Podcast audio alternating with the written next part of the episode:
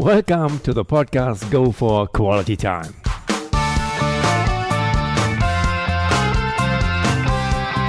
Here, I will interview exciting personalities in English B Weekly who will way off of the mainstream and who will contribute through their experiences and adventures to more quality of time in your life. My name is Detlef Massorts, and I consider myself a cosmopolitan who has been fortunate enough to stay at many different places in the world. I tremendously enjoy international networking, and on top of that, I'm a passionate footballer. It is a great pleasure to welcome today as my guest Ricardo Setyon from Sao Paulo via Skype. And the title of this episode is Feeling at Home Everywhere on the Planet with football. Hello, Ricardo. Hello, Detlef. It's uh, an amazing pleasure and an amazing surprise to see someone finally doing what it has to be done, which is putting together quality of life with passion to football. This is how I live, and finally, I see someone putting things into work and making out of it a podcast. And I congratulate you and thank you for the chance and opportunity because that's the only thing that matters quality of life with the passion that we have, and that is football. That's a fabulous introduction. Thank you very much for this, Ricardo. And then let us just dive in straight to your profile. Name. Well, my name is Richard Setyon, but everybody calls me Ricardo because I'm from Brazil. Okay. Age. Right now I am 52, but I feel 18. okay. Welcome to the club. Place of birth. I was born in the amazingly ugly but exciting Sao Paulo in Brazil. Okay. Residence today. Well, I've been fixing my residence in Brazil in the last 10 years, but I've been living in the last 35 years in eight different countries. But today I'm here in Sao Paulo. Hmm. We will definitely deepen that later on. That's a very interesting feature. Marital status. Extremely, extremely free status. I'm not married, never been married, and God knows if I will marry ever. Okay. Children. Zero, as far as I know. Okay. Your professional education, Ricardo. Well, uh, today I am a doctor in sports management. I have studied psychology. I have a major in political science, international relationships, and uh, a master in sports management. Uh, right now, I deal with the post uh, educational side, as we call it here. I am a professor in university in sports management too. Mm-hmm. So, may I still ask, actual job because you are having so many different tasks right now. What is your main profession today? I would like you to ask me what is the road for peace in the Middle East. It's a little bit easier than asking my job, but still, today I would say I am a consultant for sport management projects in Brazil and abroad. I just finished a time with Soccerex, a company in the UK that makes the biggest uh, event in football outside of the pitch, which is the Global Convention. And uh, I was recently helping Zico to become a candidate for the FIFA presidency, which just ended right now. So, actually, again, a sports consultant, sports management consultant. Mm-hmm. Your interests, hobbies. Wow. My hobbies today uh, generally uh, remain in traveling. I, I ex- get very excited when I travel anywhere, everywhere.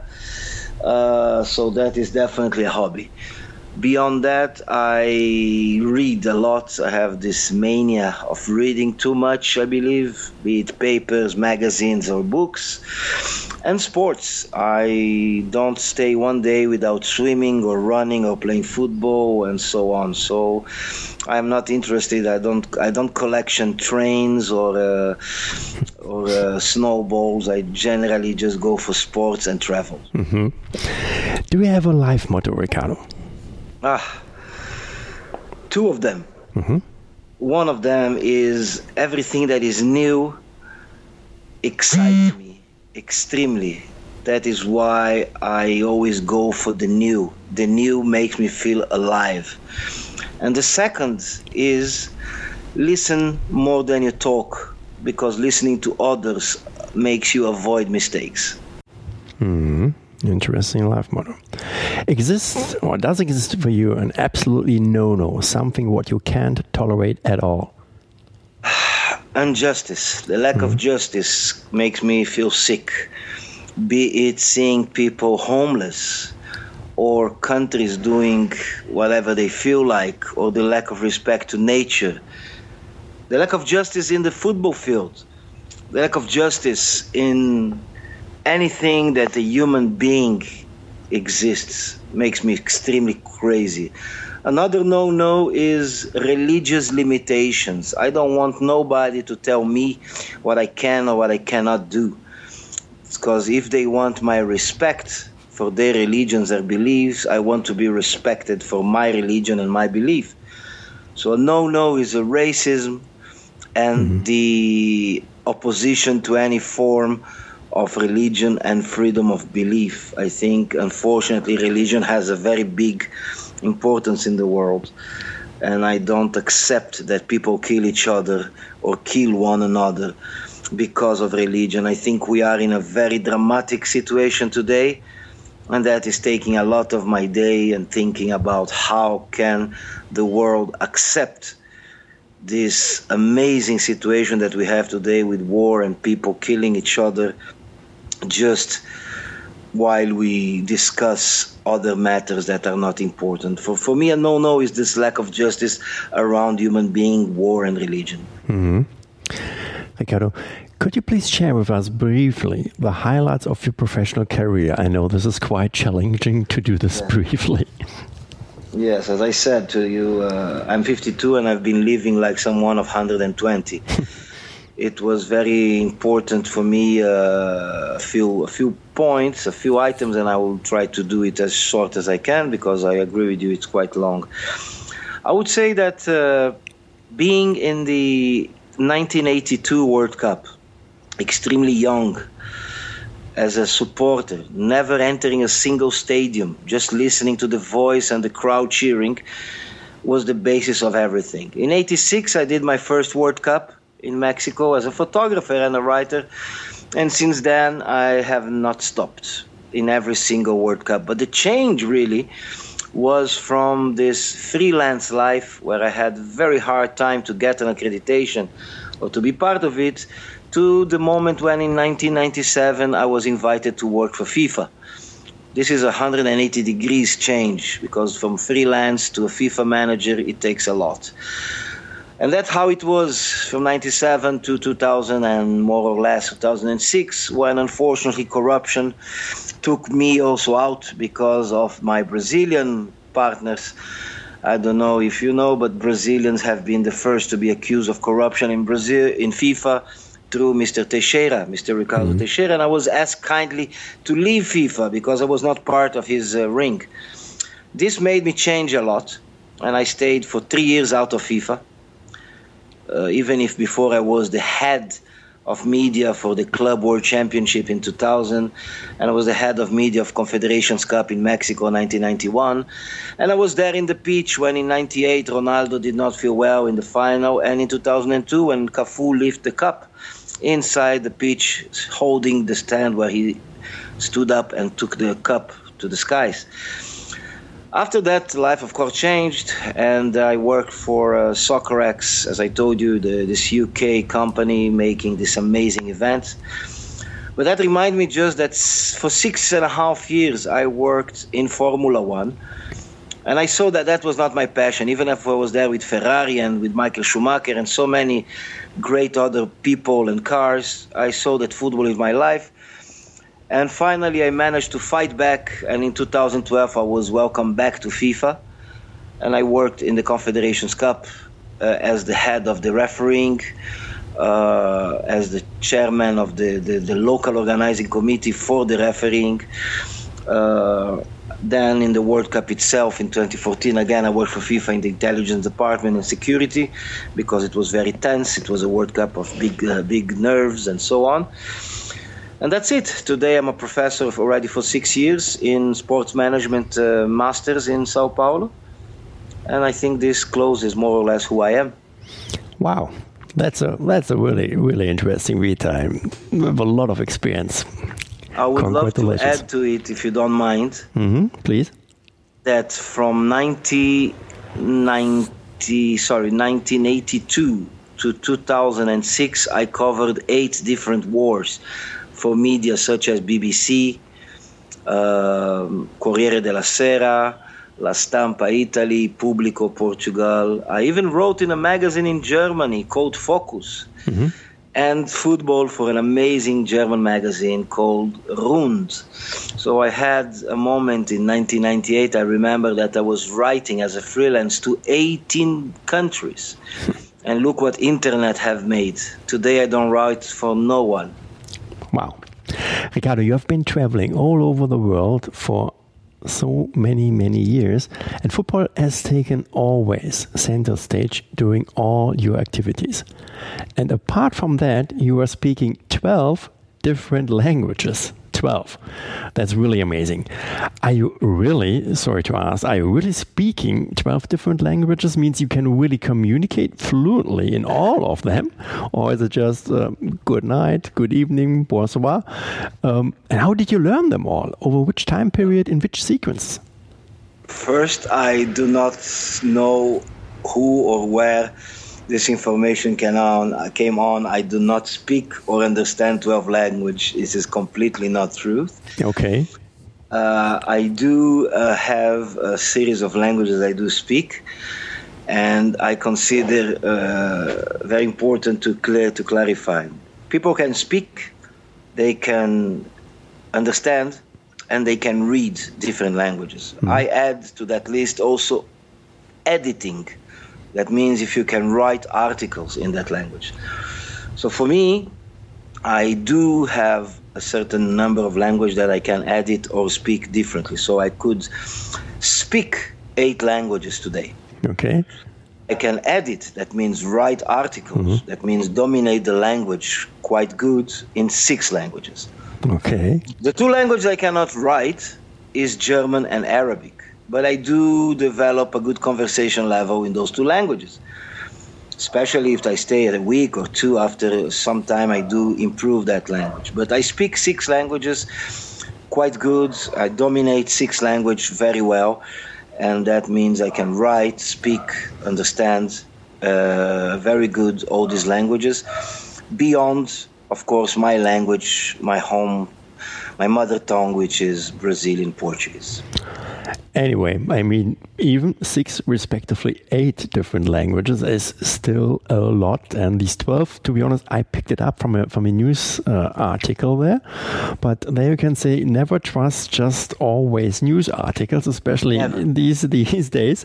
Anyway, even six or the eight languages is still absolutely outstanding. Um, how did you learn them all and over which time period and which sequences? This is still the questions which I would be interested well, in in Portuguese, there is a saying that uh, the need makes the the the robber, which means hmm. if you need, you do whatever you have to do, and that's how it happens. I must say that Portuguese I learned here at home, and French I was lucky enough to have my mother speaking French to me since young age, which developed with the time while traveling Spanish I developed in the early early 15, 16 while I was traveling a lot to Argentina, Uruguay, and it's quite close to Portuguese, not as close as people think. But I developed that also working for Spanish radio. So there you have already three languages mm-hmm. Spanish, Portuguese, and uh, French. English, I would say that it was really the need of being able to develop a conversation, write an article, uh, talk to people in a higher level to get jobs, to get work done without uh, improving in an everyday basis, including today. My English, I would never be where I am, which is managing to be freelance until today. Mm-hmm. I was never in need of going to get a job because I could trust my weapons, and my languages are my weapons. So English was was and is a language I keep learning. Italian is a fifth language where I had to develop it, while I lived in Italy after the World Cup 1990, where I moved to, to, to, to have a house there. And I thought, stupid me, that I speak Italian because it's really look alike with Spanish and Portuguese. And when somebody told me that il francobollo va, and I said, no, I cannot understand that. I had to really dig in. And in conversations in the street, I would write words I don't know. And after five years, I was uh, speaking quite well. The same thing happened with Hebrew. I speak Hebrew almost uh, perfectly because I was a correspondent in Israel and the only way to understand both sides would be to learn Arabic and Hebrew. But as I was based in Israel as a correspondent, it took me some years and a few girlfriends to be able to de- develop the language. And uh, it didn't happen the same in Arabic because it was very difficult to have an Arab girlfriend. But uh, friends, yes. And until today, maybe two of my best friends are Arabs. And uh, I for quite some time, I could walk very easily in Egypt, in Palestine, or everywhere where people speak in uh, Arabic, and I could really talk uh, quite easily. Uh, so I would say that uh, the need of learning, the open mindedness, and above all, girlfriends helped me a lot. Alrighty. Which place on this planet is the most amazing one for you? Ah, yeah, yeah, yeah, yeah. Again, you should ask me about peace in the Middle East. It's so hard to answer. I think that uh, the most, the most amazing place in this world is Japan, because it's out of this world. Mm-hmm. I think that uh, countries like uh, Tanzania, uh, I would say Australia. Um, Spain, Brazil, they're simply beautiful, exciting, exotic. But Japan is not from here. The people, the architecture, the culture, the youth, they don't know if they are young samurais that listen to Beatles or old hippies that have technology, technology in their arm to do whatever they want. Uh, it's very, very complicated, exciting, sad, happy is everything. Japan is a place you walk and you look all the time around you in the top of you because every corner, everything, every person is completely out of this planet. This is amazing, as you say. But if you allow me, I would give you a mm-hmm. formula that you will not go wrong you must visit some places before you die, and those are five. Uh, of course, you can go anywhere, but those five really are impressive and important to any human being. And I will start with the United States because you got to go where the world sucked, took all this capitalism and mentality, American way of life it's it's from there. So you have to be there and understand the different Americas and how they influence Germany, Brazil, and so on. You must be in Australia because Australia is a continent that has everything in it and it's so far away and people are so impressively exciting about their country and their place and the beauty of the nature and the animals they have it's it's simply a country that is like really what it is an island full of beauty, treasures, and above all, natural resources that really hard to find. So I think that if someone wants to understand nature, he should go to Australia. Then I would say Brazil, because Brazil is a place that maybe if you call other countries melting pots, Canada, USA, you know, where people came from all over and, and, and live in this place, you can be sure that the true and only melting pot is Brazil, where Germans, Italians, Portuguese, Spanish, Jews, Arabs, all of them came to Brazil and they became Brazilian immediately. Not like in the United States where you have little Korea and little China and little Italy and little Cuba and little Haiti. No, in Brazil, Chinese and Koreans are coming lately, and immediately in the second generation, the kids are already wearing the jersey of national team of Brazil, and they go to samba, and they enjoy eating meat in the churrascaria, and so I think this melting pot, mixed with the African origin, and put it all together with this very easy way of life we have, this makes it a unique country. Of course, I think that you must go to Europe, and one of the countries that represents Europe in the best way is Spain, because of their joy of life. At the same time, a strong link to culture and the variety of people that are definitely trying not to be part of Spain but live as part of Spain. I think culturally, you can go to Italy, you can go to the UK, to Germany, to Belgium, to Holland, but Spain has a certain beauty and excitement that is very rare to find. And finally, Israel. I think that every human being should go to Israel independently of what he believes or what he thinks uh, or what is his political uh, opinions and stands up.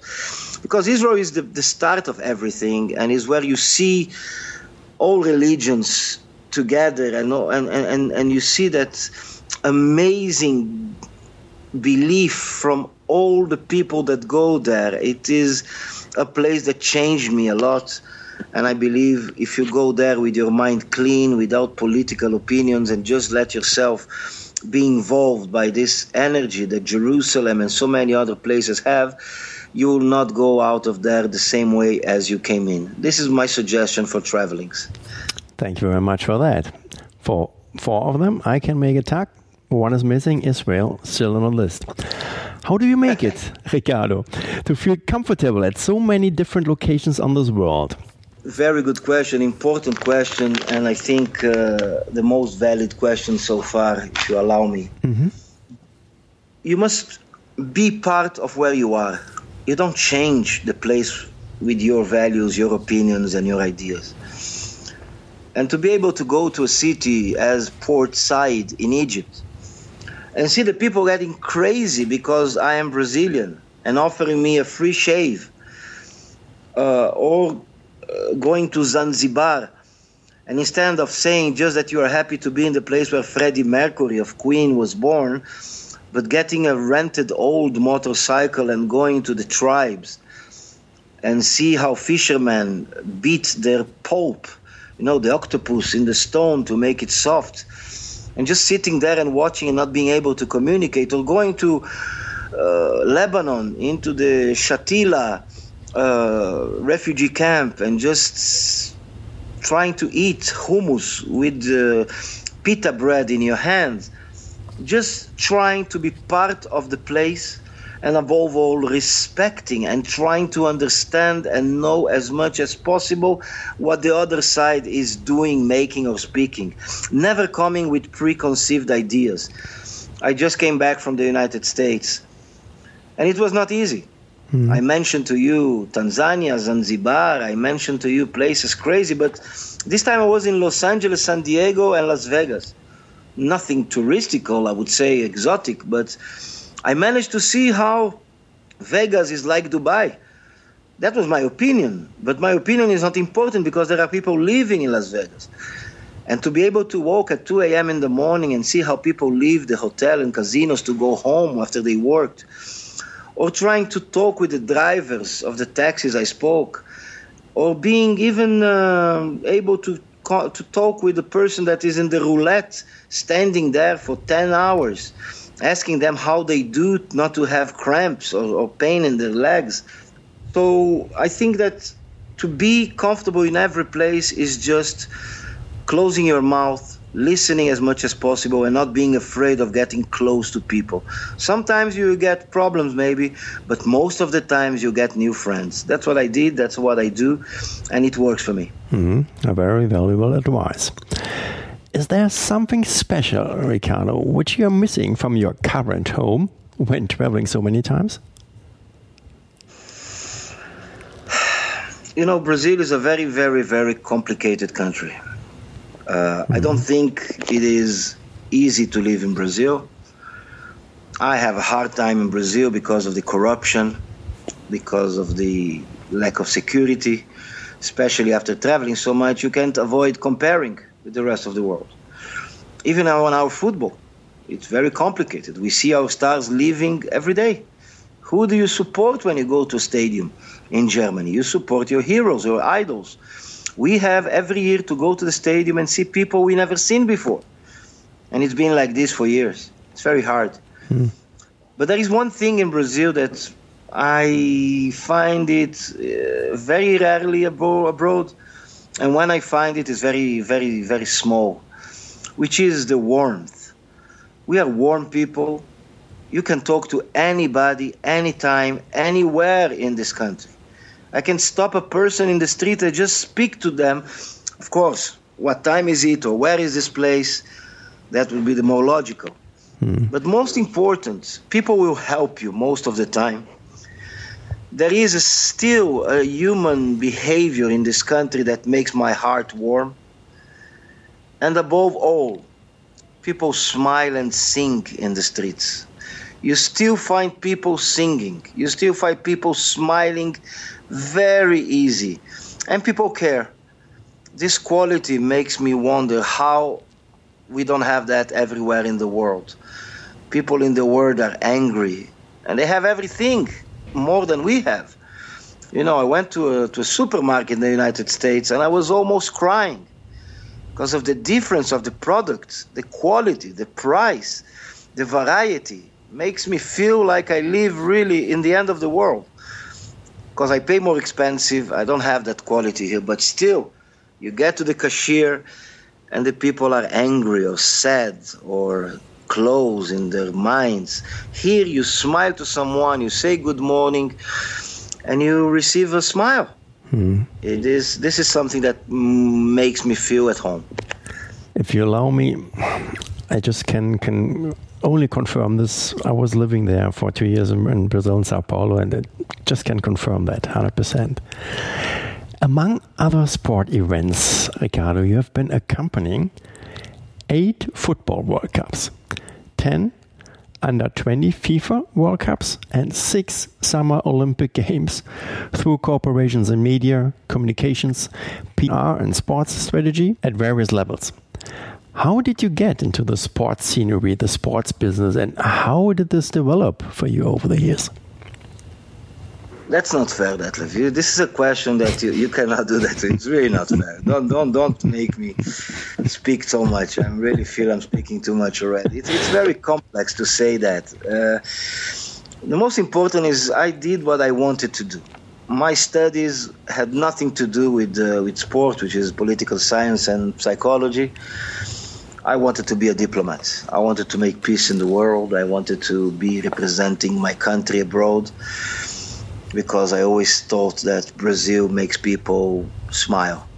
And uh, I found out that uh, football is my life and uh, not the game itself. No, the game sometimes bores me to death, but it's the atmosphere around. That's why when I worked for FIFA, I remember very well in the 2006 World Cup in your country, in Germany.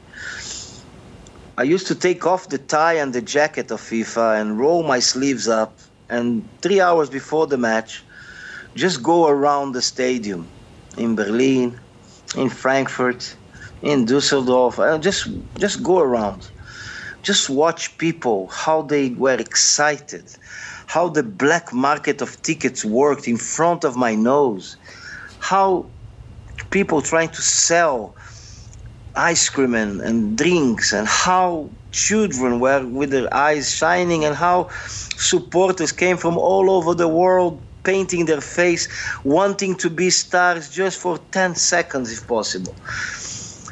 Uh, and i follow my dream.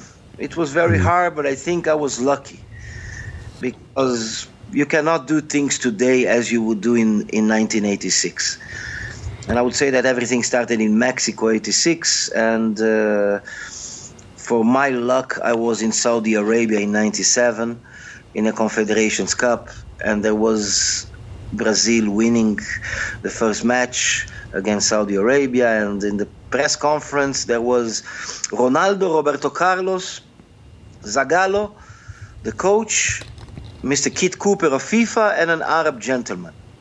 That was the table. I repeat Ronaldo, Roberto Carlos, Zagallo, Kit Cooper from FIFA, and an Arab gentleman.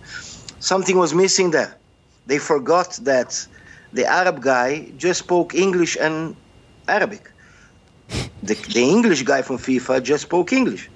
Okay. And the three Brazilians just spoke Portuguese. So there was somebody missing there, somebody who translates from Portuguese to English. And then when the FIFA gentleman saw that happening, he asked somebody among the media who could do that translation, and everybody pointed at me. This is how my life changed in 1997 that I suddenly became a FIFA man. I think that languages, the FIFA experience, and the being fearless, I, am I'm not afraid of anybody, really, made me go ahead and open doors and sometimes I had what to have pleasure, as you mentioned, in my career. Sometimes I suffered, as I did recently with all these FIFA corruption cases and with all the job offers I had, and unfortunately they didn't fulfill because people are corrupt. Football allows anyone to get in. Detlef can come in, I can come in, my mother can come in, my gardener can come in. Anybody who wants to be part of football can come in. I don't know any other job any other area in the world that people can just come in and work. And due to that fact, because anyone, anybody can come in, we have also a lot of corruption, and that is mm-hmm. very, very big problem. And I tried to develop my career without corruption. That's why I didn't grow even more. Great. Congrats to that. And to pick up this point, please allow me. How do you see the today's cases of corruption and financial irregularities within the FIFA and the IOC? Is it more that this became really intensified during the last years, or is it rather that it has been always existing but never made officially in such dimensions? Well, it's so easy to answer. This is an easy question. If you have more easy mm-hmm. questions, I will accept. Corruption has been there for more than 50 years. But what can you do? You cannot go and, and, and destroy North Korea because they are sending missiles to Japan. You can't just go there and destroy. So we live with that. Same thing with FIFA. You live with that. It was important that suddenly somebody make a transfer of illegal corrupt money to another account via the United States that the FBI and the CIA came into the picture and what we see today it's only thanks to them. It is not thanks to the justice in Switzerland because they didn't do anything. Mm-hmm. a few brave people in Switzerland very few individuals have been trying to work towards that. But FIFA is simply showing the world what it always was a Luna Park of corrupt people. And when they are not corrupt, you know what they are? Hmm. They are simply a place where friends of friends and sons and cousins work. it was simply a family place. And I'm very sorry to say that in a place where I work. Because it's very sad to see the power that football has, the emotions that football brings, and above all, the the impressive array of countries that is in, are involved with, with football more than any other sport on earth and even more. The biggest human movement biggest on earth is football world cup. Nothing moves more people than that. Not even olympics. Nothing and it was all in the hands of a few people that decided what to do and when to do. So all these people, all of them, they were always in their minds extremely powerful. Now, what each and every one of them did with his power, it's becoming clear every day. I am very good friends with Michel Platini, a man that I would definitely buy a used car from a man that I put my hands on fire for him, a man that I believe represents amazingly good things in football. But what can I say after those accusations? Nothing. I can just say that I'm very sorry and sad and hope he can prove he is innocent. The same thing with Mr. Blatter. I know him personally for more than 22 years. Many times I've been to his office all alone. I've seen pictures of his nephews. But what can I say? You want me to say that if he's corrupt or not? I don't know. But I can guarantee to you that in the executive committee, more than 80% of them for years were corrupt. Hmm. Corrupt in the worst ways you can imagine. Corrupt in a way that they thought they could buy referees, they could do whatever they wanted. Of course, it didn't happen most of the time because most of the people are not corrupt who work around FIFA. The biggest problem is why this continues and until when this will continue. Because it is unacceptable that FIFA, for example, supports a World Cup in Brazil, a country that have no water system, no security, and they left here with bags of money.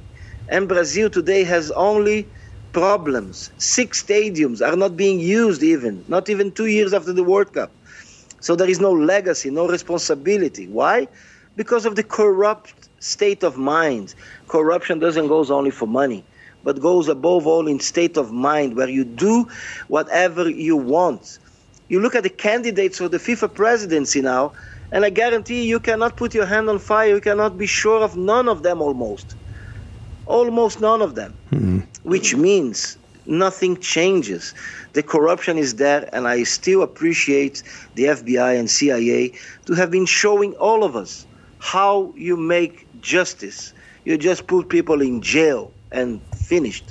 Unfortunately, football is far away from being clean of corruption. And I can tell you that because I felt that in my skin. Just to give you an idea, I was offered a job in the National Football Confederation in Brazil just at the end of the World Cup in 2014. And now we are in 2016, and I never worked a single day. You know why? Because two people already went to jail, and two others are being suspected by the FBI. So, of course, they have no time to give me the job they promised. Hmm. So, that's the reality we live in Brazil, in South America. And I hope Europe be far away from corruption because it's really serious. We will see. We will see.